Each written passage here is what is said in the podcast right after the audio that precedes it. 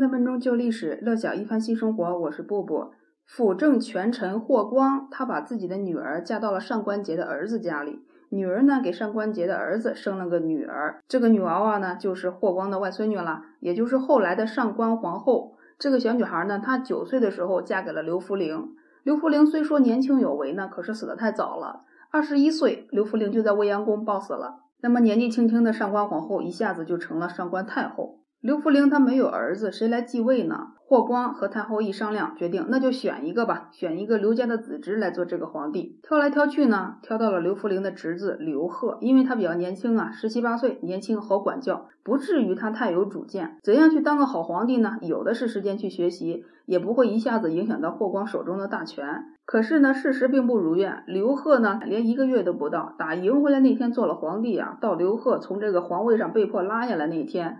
一共是工作了二十七天，这二十七天里面啊，刘贺一共做了一千多件荒唐事，平均下来啊，一天就是四十多件荒唐事。霍光为此啊，深感难以调教，身心俱疲啊。很快呢，霍光就把刘贺从位置上给赶了下来，给安置到了一块地方，封了个侯爵。这么一折腾啊，给那些平日里边就对皇位虎视眈眈的人许多的希望，也给那些想弄权折腾一把的人啊多了个由头。所以呢，你得好好安置好刘贺了，也得好好的看管他。不能给他第二次机会。在西汉的整个历史啊，这个皇帝啊，就等于没做过皇帝。因为刘贺死了之后啊，也没有皇帝级别的谥号。比如说小叔叔刘弗陵死后，他的谥号就叫汉昭帝。刘贺退位了，没有皇帝了。这个时候啊，一个重要的人物就给霍光推荐了刘病已。推荐刘病已的这个人呢，叫丙吉。当时呢，刘彻大半夜下令要把牢狱的人全部都给处死，就是丙吉这个人以大半夜为理由，不方便执行，给磨蹭了天亮。刘彻清醒了，刘彻就撤回了杀人的旨意，这边呢就保住了牢里边所有的生命。之后呢，又赶上刘彻大赦天下，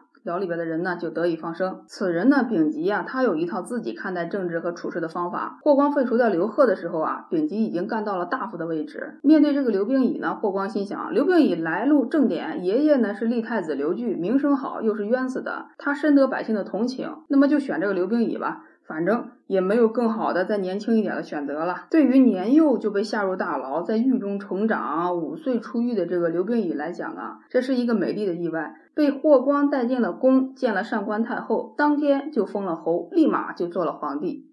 I don't have to say